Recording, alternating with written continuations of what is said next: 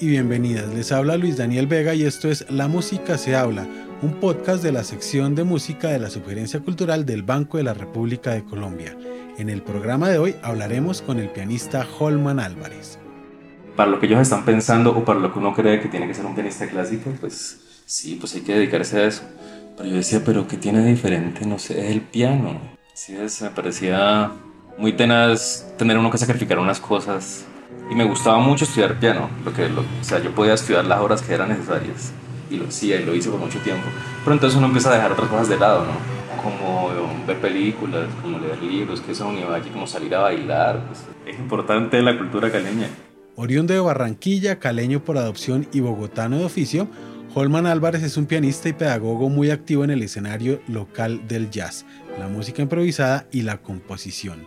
Luego de estudiar algunos años junto a Jaime Henao, el pianista ingresó a la Universidad del Valle a la carrera de música, visitó esporádicamente Bogotá y luego estuvo una larga temporada en Argentina, donde se especializó en jazz y composición.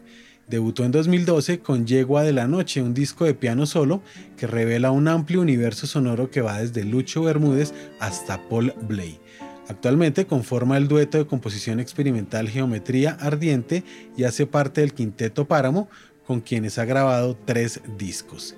En este episodio, Holman Álvarez habla de sus grabaciones, el jazz, la salsa y los retos de la pedagogía para enseñar en vez de frustrar.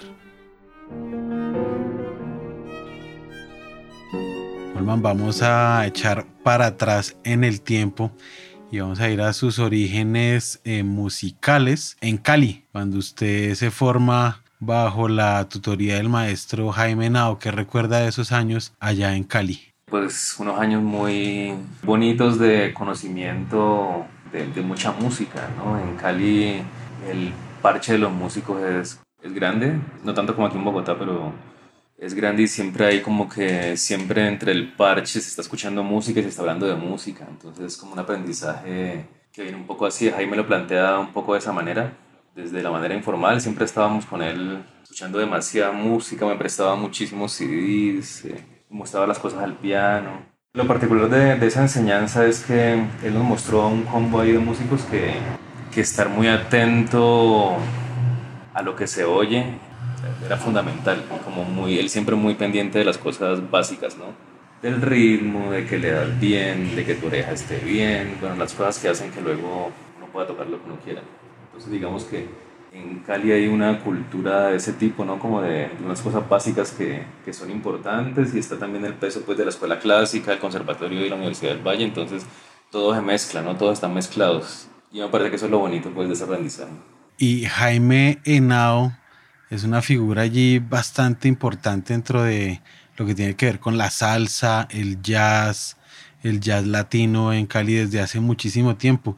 ¿Qué nos puede contar acerca de Jaime Henao, que ha apadrinado un montón de músicos en Cali que tienen que ver con estas movidas o con estos escenarios musicales? Sí, pues nosotros tuvimos la fortuna pues, de conocerlo. Yo lo conocí a él muy chiquito, yo tenía 15 años y estaba tocando en un grupo de música tropical, iba a entrar a tocar ahí, el grupo Farallones, y me recomendaron que tomara clases con Jaime, entonces yo fui. Pero en ese momento él apenas estaba entrando como al, al mundo académico, él era básicamente como una estrella de la salsa en los 80s. Porque tocaba con la misma gente, luego tocó con Boyacán y era pues famoso por sus arreglos, por la manera en que tocaba el piano, que se parecía mucho a Papo Luca. Y sí, fue a las clases y eh, ahí empezó como esa escuela pues él dice que, el colectivo que esa escuela empezó conmigo, con ese día en que yo fui a pedirle una clase. Y claro, luego yo llevé a Néstor y luego empezaron a ir muchas más personas y él empezó como a aprender también a, a dar clase porque era uno de esos manes que siempre había dicho que nunca iba a dar clase.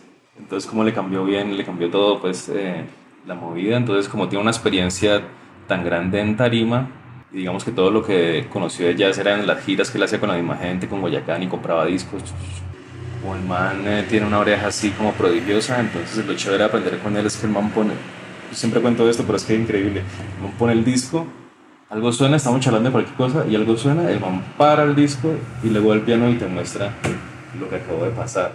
Si busca rápidamente ahí, si no es perfecto, cuando llega, puff, acomoda los dedos, yo no sé cómo hace eso, y, puff, y llega directamente ahí y luego, y luego analizábamos lo que pasaba.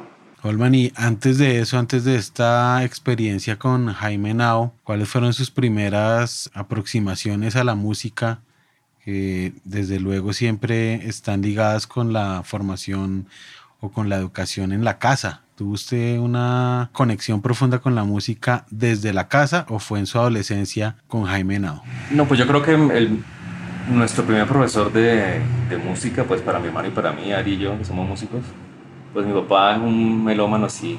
Yo creo que ahí empezó todo. Entonces siempre nuestros recuerdos son de estar escuchando todo tipo de música en la casa, toda, toda. eso era una... menos jazz y música clásica.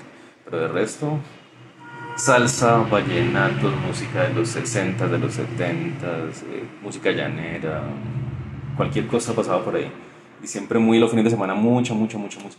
Y en un momento él empezó como que le gustaba tanto y creo que tocó guitarra en su infancia, adolescencia, entonces compró un tecladito que era como ese tamaño y empezó a sacar melodías, luego compró uno más grande y luego compró uno más grande y le dieron una, como una beca para una academia, para unas clases y nos metió a mi hermano y a mí, entonces los dos empezamos a estudiar un teclado y era chévere porque pues esas clases son sencillas, ¿no? Una melodía y uno pone el acorde y suena la pista, órgano. Entonces cuando me pasé todos los libros, el profesor que estaba ahí como que me decía, fue pucha, ¿qué hago con este man? Y empezó a mostrarme Richie Ray.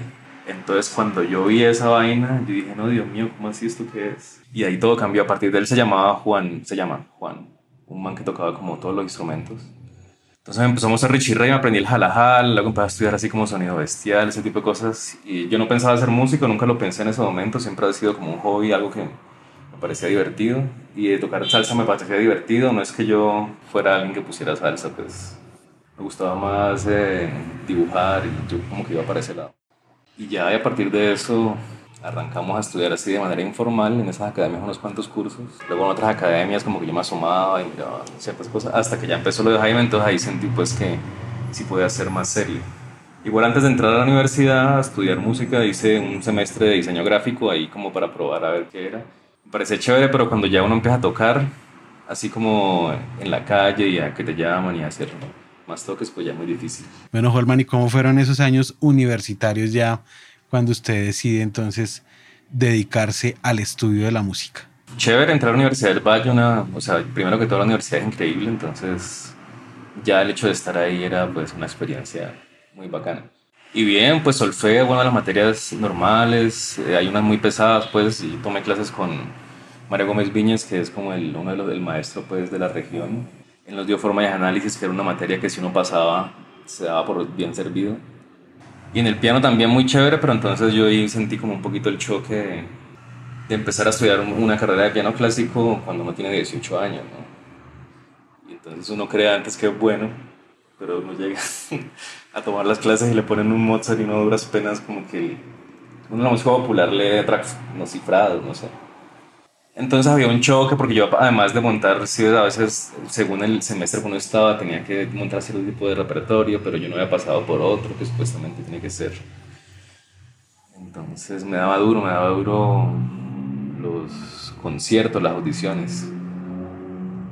Me acuerdo solamente que toqué relativamente bien unas canciones sin palabras de Mendelssohn creo que un estudio de Rodolfo Ledesma en un concierto por allá pero el resto, muy nervioso, no me parece terrible. Entonces empecé a pensar como, uy, ¿esto por qué? ¿Y uno por qué hace esto? Entonces, claro, era como por los nervios que uno tiene y también que le infunden de alguna manera, pues, el medio de que uno no empezó a tocar piano a los 5 años, piano clásico a los 5 años. Es una vaina que pega durísimo. Igual me nivelé y llegué a alcanzar un nivel cuando me, eh, pasé con Patricia Pérez, una, una gran pianista ahí. Ella entendía que yo quería tocar jazz, entonces me dijo, no, todo bien, pero venga, miremos estos estudios, miremos estas sonatas y miremos la técnica, porque usted necesita tocar de diferentes maneras, como que ella comprendió así rapidísimo. Entonces ahí entendí como, claro, uno puede enseñar desde otro lugar. Como que si usted está estudiando piano clásico aquí y va a hacer la carrera de piano, pues tiene que ponerse a estudiar piano clásico nomás y yo las entiendo, ¿sí? o como que claro, para, para lo que ellos están pensando o para lo que uno cree que tiene que ser un pianista clásico, pues sí, pues hay que dedicarse a eso. Pero yo decía, pero ¿qué tiene de diferente? No sé, es el piano. Sí, es, me parecía muy tenaz tener uno que sacrificar unas cosas. Y me gustaba mucho estudiar piano, lo que, lo, o sea, yo podía estudiar las horas que eran necesarias. Y lo hacía y lo hice por mucho tiempo. Pero entonces uno empieza a dejar otras cosas de lado, ¿no? Como ver películas, como leer libros, que eso es un aquí como salir a bailar. Pues, es importante la cultura caleña. En un momento creo que las profesoras se, se cansaron de Néstor y de, y de mí. Y entonces, pero ustedes qué van a hacer, qué van a tocar, no clásico, van a hacer jazz, qué, no, o sea, y básicamente como que nos salieron de la carrera de piano y yo me pasé a composición, creo que Néstor se estuvo en licenciatura. Además de, esa, de ese conflicto pues con la manera de estudiar y de enfrentarse al repertorio clásico, pues también hubo un encuentro con, ya previo, con las músicas populares y la salsa, con Jaime Nao y la movida en Cali, pero además hay una mm, predilección por el jazz, en su caso particular. Eh, ¿Cómo lo conoció? ¿En qué circunstancias? ¿Hubo un disco, un pianista que haya escuchado así de manera azarosa y haya hecho miércoles, por acá es la cosa? Eh, esto me está descuadrando el mundo, me está descuadrando lo que pienso alrededor de la música. ¿Qué fue lo que pasó allí? Sí, pues hay varios momentos, cada tanto me, me acuerdo de uno diferente, pero sí creo que fue cuando yo estaba haciendo, iba a hacer, eh, iba a tocar en el grupo Farallones, entonces yo iba a los ensayos de ellos cada semana, muy juiciosito, unos ensayos de tres horas y estaba el otro pianista ahí, entonces yo tenía que ir a mirar pues como el man, me ha explicado unas cositas, no, mira si se maneja el teclado. Y cuando salíamos del ensayo, el man se quedaba conmigo en un andén y era Nicky Méndez, el man se llama. Y es un puertorriqueño que vive en Cali hace mucho tiempo y pues que ha viajado mucho. Y el man conocía un resto de jazz porque yo pillaba lo que el man tocaba ahí como en esos acordes. Yo, este man, ¿qué es lo que está haciendo? Y salíamos, nos, sentábamos en un andén y empezaban, el man empezó a hablarme de, de chicorea, una cosa pedagógica muy... Ahorita pienso, pero ese man, ¿por qué se quedaba conmigo ahí? Yo tenía 15 años, hablándome en un andén de... una cosa muy chévere. Entonces a partir de él me hablaba de los libros, me llevaba libros, empecé a escuchar eh, ciertas cosas del Latin Jazz. La salsa siempre acerca un poquito al Latin Jazz, ¿ves? cuando uno está en Papo Luca y está en Palmieri, ahí ya hay una conexión.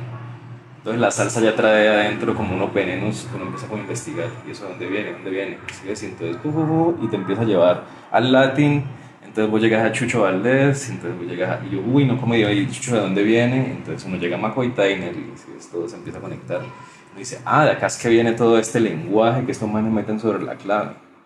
Bueno, y después de Cali hubo una temporada en Bogotá o fue a Argentina, ¿cómo es el orden de, de los acontecimientos? No, cuando yo estaba en Cali yo estaba estudiando bastante jazz, hubo varios talleres aquí en Bogotá de los talleres nacionales de jazz que los hizo la Cristancho, entonces fue un momento muy chévere en Colombia, siento yo, porque como no había los conocimientos que habían de jazz en las regiones eran muy esporádicos, con ciertos maestros por ahí que habían viajado. Aquí fue conocer a la gente de toda Colombia, todos los que estaban interesados en el jazz. Entonces yo me acuerdo de venir muy joven y haber conocido a muchos de los que hoy están por aquí, a Pablo Beltrán, haber pillado a, a William Rojas, haber visto a Padilla, haber visto a Carlos Cañón, Conocí a, mm, a, Javier Aguilera, que estuvo en uno. Me acuerdo que nos cayó muy bien, el man se portaba muy bien con nosotros. Entonces, claro, estaba el Parche Bucaramanga, los que venían, los paisas, los de aquí de Bogotá, y era como conocer a mucha gente que ahorita está tocando en unos contextos, sí, como aprendiendo todos, muy lindo. Entonces, mi contacto con Bogotá fue eso, con unos tres talleres que vine. Y luego, después de eso, pues en uno de los talleres me gané la beca a Buenos Aires y ahí me fui para Buenos Aires. Bueno, y usted habla que había un montón de gente que confluyó en Bogotá en esos talleres. Se veía que había un, eh, era un momento de efervescencia también de la escena del jazz local, tanto en Cali como en Barranquilla, en Medellín, en Bucaramanga, que eventualmente coincidieron en Bogotá. ¿Cuál es el recuerdo que tiene de esa movida, por lo menos acá en Bogotá, cuando usted venía a esos talleres? Ah, cuando venía acá a Bogotá y pillaba la, la, la, onda que había, entonces ya estaban haciendo, había mucha fusión, como jazz rock y jazz fusión, había eso bastante, pero ya estaba empezando como a, a salir esa, esa onda, pues, que igual también estábamos conectados con ella por Jacobo, ¿no? En la mojarra. Es que Jacobo cuando llegó, salió de Cuba, fue a Cali, estuvo un rato en Cali, intentó hacer la mojarra ya, no pudo, se vino para acá, para Bogotá y fue que lo remó, entonces ya empezaban estas investigaciones así, entonces ya estaba Curupira, así, entonces ya, ya eso estaba por ahí, como medio empezando y sonando y huyendo y, y esos eran como los dos sonidos que yo pillaba, ya así, así del jazz, jazz así como más tradicional, pues ahí en la Javeriana cuando uno iba y estaban los, los, alemanes de pronto, eso fue lo que escuché y, y pues también Toño Arnedo estaba por ahí dando vueltas y, y cuando uno lo escuchaba era como wash. Sí, siempre Toño cuando iba a Cali era como uno decía, pero ¿cómo pueden tocar así? ¿Qué, qué, qué es lo que están haciendo? Uno no entendía, yo no entendía lo que hacía Jorge ni lo que hacía Julián, pero sonaba brutal. Uno decía, mierda, ¿qué es lo que están haciendo? Bueno, ¿y cuánto tiempo duró allá esa experiencia en Argentina y qué pasó luego al regreso? Sí, claro, fui a Argentina eh, a estudiar, que me gané una beca para estudiar en la Escuela de Música Contemporánea ya con jodos. Y llegué y estuve un semestre ahí, de la beca era para un año, pero en el siguiente semestre cuando me dijo, no, se va a abrir, yo, se va a abrir, no, yo estoy dando, yo estoy dando clases, ya se abrió pues el, la carrera de conservatorio, y me dijo, pásate para allá que hago gratis, y ahí puedes seguir a hacer toda la carrera, y, me dijo, y pues hay mejor nivel porque todo está enfocado a, a tocar jazz.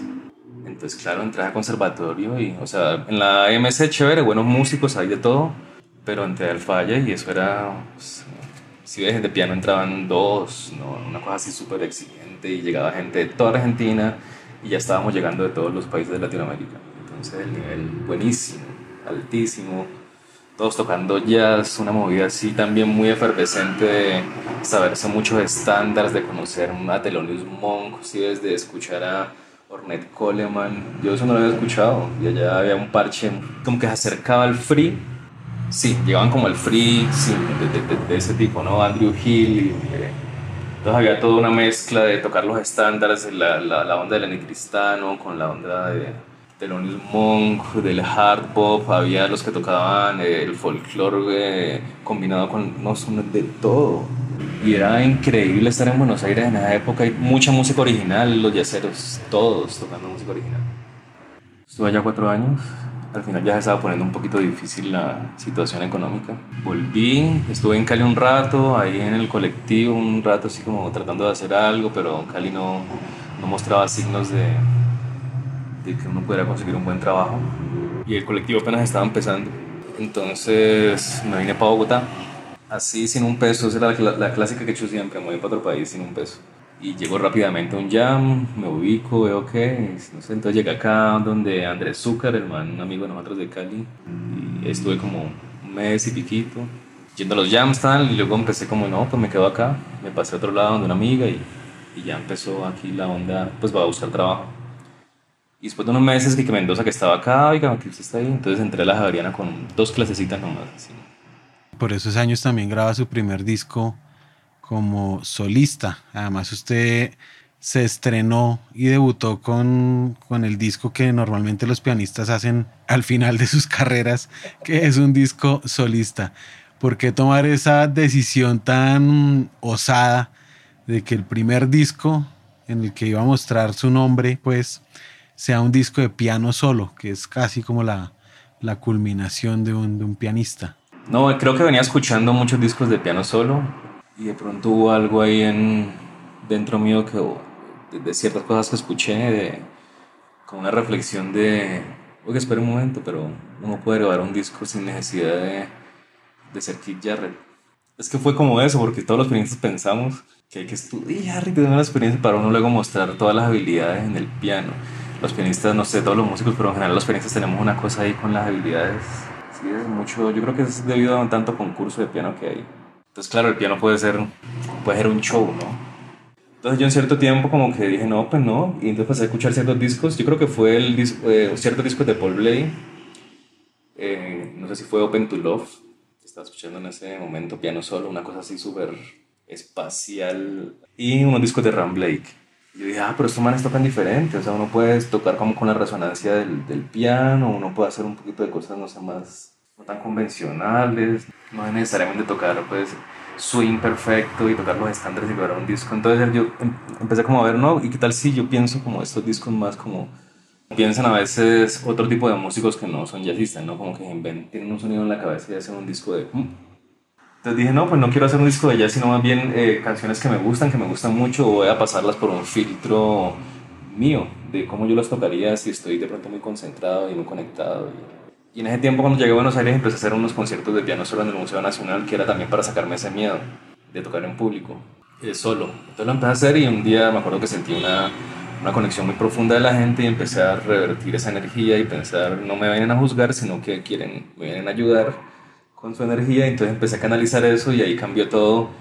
Y según lo que hablábamos antes de lo del piano clásico, es, esa percepción del, del, del escenario del público cambió radicalmente, fue una cosa mágica. Y es llegar y uno sentarse y esperar a que la energía de la gente te diga qué es lo que tenés que tocar en relación con lo que vos estás sintiendo en ese momento. Entonces me pareció parecer como la impro y el piano solo como una, un lugar muy poderoso cognitivamente hablando o sea, y emocionalmente hablando. Cuando el miedo se convierte en otra cosa es un poder así que uno no sabe de dónde viene. Me hizo acordar de algo que yo leí que usted puso en algún lugar que decía tocar solo es algo más que tocar bien y que tiene que ver con, con esta puesta en escena de improvisar en el piano solo o hacer un disco como en su caso, no como la culminación de una obra o de una trayectoria artística, sino como una experiencia musical incluso de composición. Sí, yo creo que, que ese es como lo, que el, lo que el disco más o menos dice, ¿no? Y yo recuerdo que yo sabía de antemano que si yo sacaba ese disco, de la manera en que lo iba a sacar, a mucha gente que estaba esperando un disco mío de jazz de pronto no le iba a aparecer. En ese tiempo yo no estaba hablando mucho con Jaime, entonces yo pensaba como uy, yo pensaba, este disco es algo que a Jaime no le gustaría. y es cierto, sobre todo al público, pues, caleño, así que le gusta el fuego. que muy chévere. A mí me gusta a veces en ciertas ocasiones sacarlo porque me parece interesante, pero yo creo que eh, haber descubierto eso, ¿no? De, de, de, que uno se sienta ahí y uno empieza como a, a, disfrutar un momento que es compartido entre mucha gente que está poniendo cuidado a algo. Sí, a mí me parece eso como, o sea, la gente en serio está sacando tiempo de su, viene hasta acá, así, tiempo de lo que tiene que hacer y lo escucha uno ahí. Pero también pienso a veces que si yo hubiera tenido como ese tipo de personalidad, ¿no? sí, como que me gustara más mostrar cierto tipo de, habilidades, pues seguro haría ese tipo de discos, ¿no? De pronto es porque no me salió así, no me funcionó así. Olman, en ese mismo artículo que acabo de recordar, usted dice algo que también me llama mucho la atención y que tiene que ver también con la concepción de este disco y el, el resto que vinieron, y es que el inconsciente es una inteligencia artística. En su proceso creativo cómo es ese diálogo entre el consciente y el inconsciente y hasta qué punto el inconsciente es el encargado de cierta producción creativa. Sí, yo creo, incluso a veces pienso que el piano eh, para mí viene siendo como ese laboratorio o esa prótesis, ¿no? Donde yo experimento, es como un espejo, ¿no? Entonces yo experimento ese, ese proceso que hay entre mi mente consciente, el, conocimiento de mi cuerpo y lo que es inconsciente. Me parece interesante tocar piano desde ahí.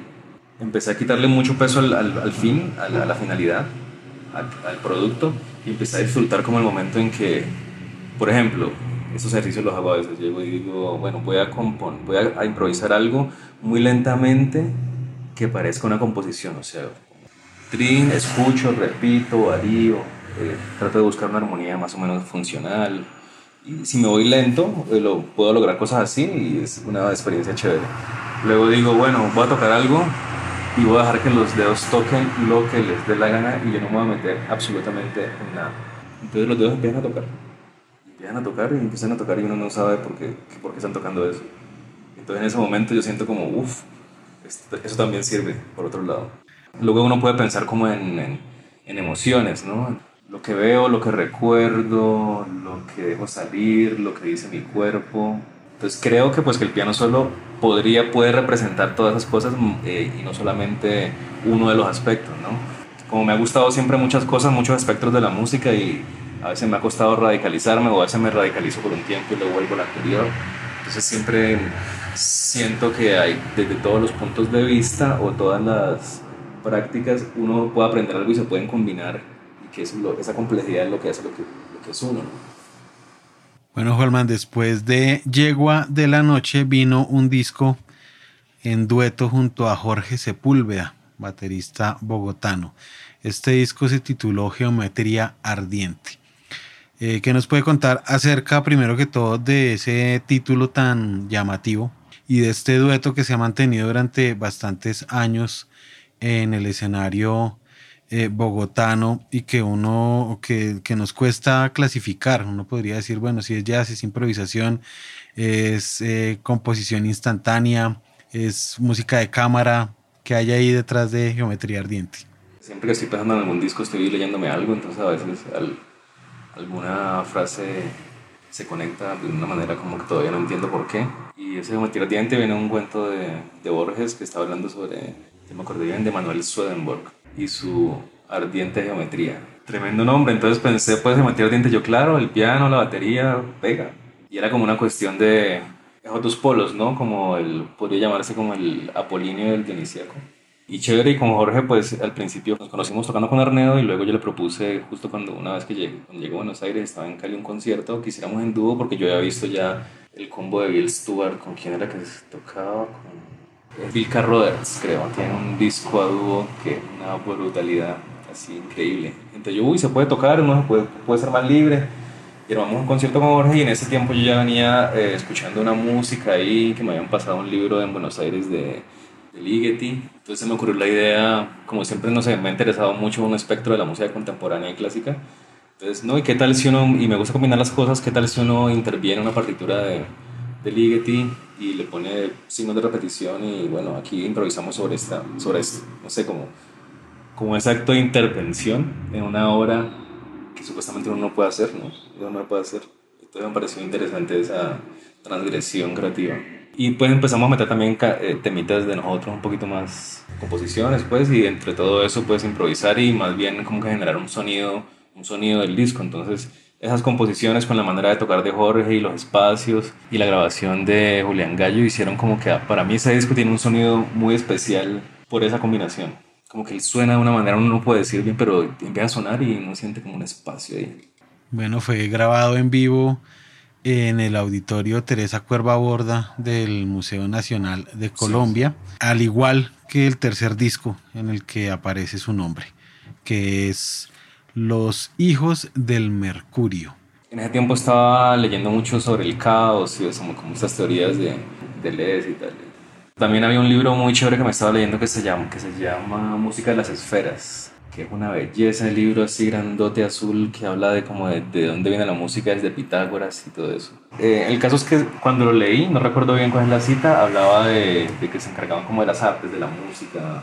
Yo iba a grabar la música en trío que yo tenía con Sepúlveda y Julián, como Juan Álvarez estudio, pero Julián tuvo un problema en el dedo, no pudo grabar, justo en ese día tocó cambiar todo, yo dije, no, pues ya está el ingeniero aquí y me inventé ahí unos ejercicios de improvisación, medio así de juegos, juegos de improvisación y llamé a los que estaban disponibles improvisadores y empezamos a armar los tríos y a, a grabar unas improvisaciones. Eso fue muy chévere también. Varios sonidos, entonces fue como una, una experiencia así de aleatoriedad y juego con el caos. Bueno, uno de ellos, el baterista Ramón Berrocal, eh, pertenece a un quinteto que años más tarde publicó otro disco en el que usted aparece y es el quinteto Páramo. Aquí se rompe un poco como esta serie de discos que usted había hecho previamente, más cercanos a la experimentación, a la búsqueda de sonidos que se salen un poco de la manera particular de interpretar y es un disco ya conectado con el jazz y con una tradición de, del Latin jazz y del hard bop. ¿Qué nos puede contar acerca del Quinteto Páramo? Sí, pues el Quinteto Páramo sale del Quinteto de Ricardo Narváez, que antes se llamaba Ricardo Narváez Quinteto, que venimos tocando desde hace mucho tiempo. Y entonces la música de Ricardo es algo así como sea, eh, jazz contemporáneo con elementos de música colombiana. Y en un momento él dijo, no, no, me cansé de ser el líder de, una banda tal, yo cojamos todos la, entonces le, le, cambiamos el nombre, le pusimos Páramo y teníamos una música y la fuimos a grabar y es tener un grupo así, con ese tipo de músicos que tocan tan bien, sido una vaina como amarrada ahí, pero con un cierto grado de libertad dentro de unos estrictos límites, me parece, además de un muy buen entrenamiento, una cosa muy, muy, muy intensa y muy, muy chévere de hacer, sobre todo con ellos. Y el grupo trata de que cada uno lleve como sus temas, entonces tratamos siempre de grabar un tema de cada uno y que salga lo que salga. Entonces al final sale un, disco muy combinado con un sonido de una manera de tocar, pero con maneras de componer muy diferentes. Y así también lo hicimos ahorita último en, con este video que hicimos Banco de la República, no hemos sacado disco, pero queremos sacarlo, pero ahí está también igualito, la nueva música y de la misma manera. Precisamente el disco del Quinteto Páramo que fue publicado, esto fue en el año 2018, está titulado con una pieza suya que se llama El Ángel Exterminador y allí también en ese disco aparece otra pieza suya titulada Páramo, que confirma esa predilección suya por estar no solo indagando en la música, sino en la pintura, en la literatura y en el cine y encontrando un montón de relaciones posibles eh, que aparecen allí. En el caso de Páramo y El Ángel Exterminador, pues son los títulos de un par de películas, ¿no? Una de Jaime Osorio, colombiano, y la otra clásica de, de Luis Buñuel. ¿Cómo llega entonces usted a conectar esta música con una película más de corte un poco terrorífico, como lo es el caso de Páramo, y otra pues ya surrealista, como es el caso del Ángel Exterminador? Sí, a veces tiene una conexión directa con lo que suena y a veces es como que trato de ponerle un nombre a una película que me gusta mucho algo que acabo de. Entonces, en el caso, de, en este sí tiene una conexión, ¿no? En Páramo yo traté de darle como un sonido así medio, no sé, como el que me da la película, que es como, como un suspenso ahí, que ahí me encanta la película. La volví a ver en estos días y es muy buena, ¿no? yo creo que es de las mejores películas que han hecho en Colombia sobre todo de terror, cómo lo manejan y donde empieza y cómo trata el, tema del conflicto, ¿no? Me parece genial. Y El Ángel Exterminador, pues que es una cosa súper absurda. Parece o que, que, esa idea haya nacido, ¿no? Como, como película es, es una genialidad. Eh, cómo logran ese tipo de, de tensión sin, sin, tanta, tanta cosa, ¿no? Y en, pues en el caso del disco de Páramo, pues digamos que fue más como el nombre, como suena el ángel exterminador, que suena un poco como violento, así como ansioso, no sé, el nombre, como una cosa apocalíptica. Entonces, más bien que la música tiene que ver un poco con eso, más allá que como la película, sí la película. Es más como una relación con el nombre que lo saqué de la película. Pues. Y el tema, que tengo que decirlo siempre porque fue, la inspiración fue un groove que llevó Ramón a un ensayo, o sea, el tin, tin, tin, tin, tin, es una idea de Ramón, incluso en el mismo acorde, en re menor. Chicos, tengo esto, tengo esto, y lo tocó y ahí, ¿quién quiere hacerlo con esto? Yo, no, yo, yo me lo llevo. Entonces, siempre ahí Ramón tiene su crédito en la esencia del tema. Justo antes de que iniciara la cuarentena y la pandemia, usted alcanzó a publicar un disco junto a Jorge Sepúlveda del dueto Geometría Ardiente, titulado La falda de un Cristo. Este disco también tiene una portada muy particular y tiene una historia, bueno, que también tiene que ver con la programación de conciertos del Banco de la República, ¿no? ¿Cómo, cómo aparece en el escenario este disco titulado La falda de un Cristo? Después de Geometría Ardiente, me llamaron del Banco de la República para la gira del concierto, ¿no? Del banco. Y un día yo le dije, Jorge, ¿qué tal si de las de las regalías de, de las composiciones, digamos, de, de, los paga el banco porque no la teníamos registrada, grabamos el disco. Ah, listo, entonces fue muy, fue, todo cuadro perfecto, o sea, básicamente nos patrocinaron el disco y nos hicieron girar. Lo grabamos en Cali y fue muy chévere la experiencia porque incluimos al público de Cali en una experiencia que yo, yo sé que, pues, que de pronto no están muy acostumbrados a ver, así un concierto totalmente improvisado y hicimos ciertos ejercicios para que la gente colaborara con nosotros también, que leyeran unas cosas. Por ejemplo, también pusimos también unos audios de unas entrevistas de Jorge hicimos en otros conciertos. Entonces tratamos también como de, fue como una exploración de eso que te decía al principio, ¿no? De, siempre hay un exceso de energía del artista hacia el público que a veces solamente es, solo puede ser eh, suplido por el público con los aplausos. O sea, el único, el único punto que tiene la gente para sacar esa energía que le acaban de mandar es cuando hay aplausos o no. Entonces, ¿qué tal? Pero pensamos, pero ¿qué tal si la gente de pronto esté un poquito más conectada? Porque sí, pero no. Entonces, están, están siendo parte de lo, que, lo que va a pasar. O sea, son culpables también de lo que va a sonar. Entonces, empezamos a hacer ese tipo de ejercicio. Jorge a veces se quedaba fuera con una grabadora escuchando los, lo que la gente decía o la experiencia o lo que habían pensado, se habían imaginado después de los conciertos.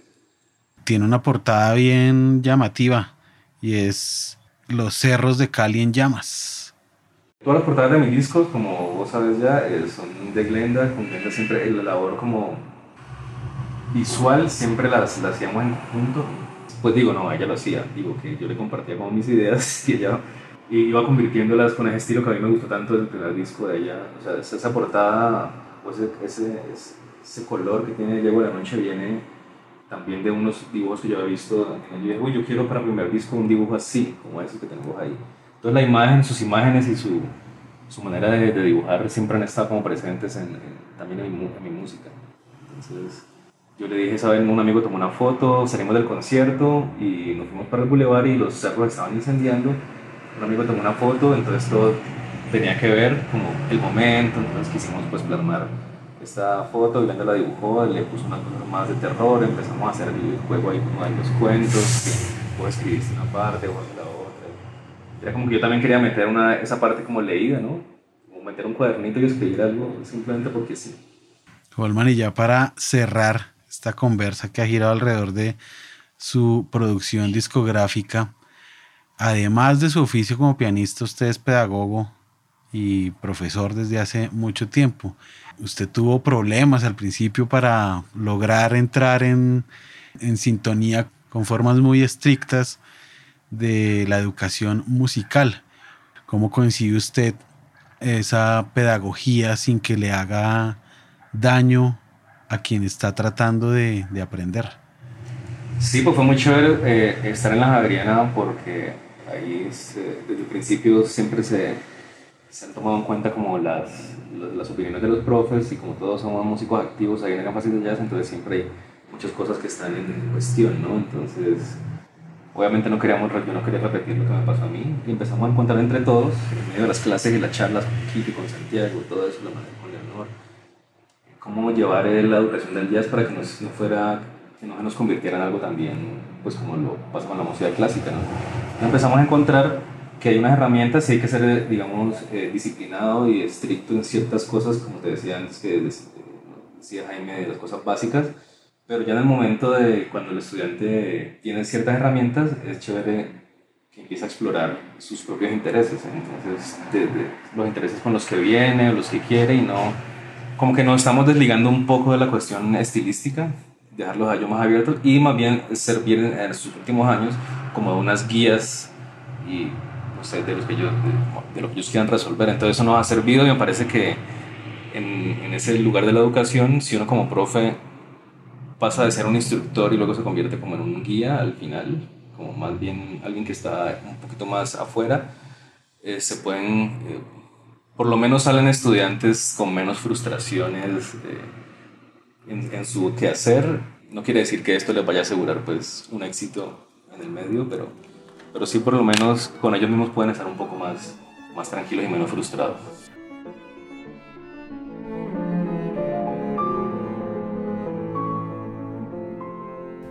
La música se habla es una producción de la sección de música de la Subgerencia Cultural del Banco de la República de Colombia.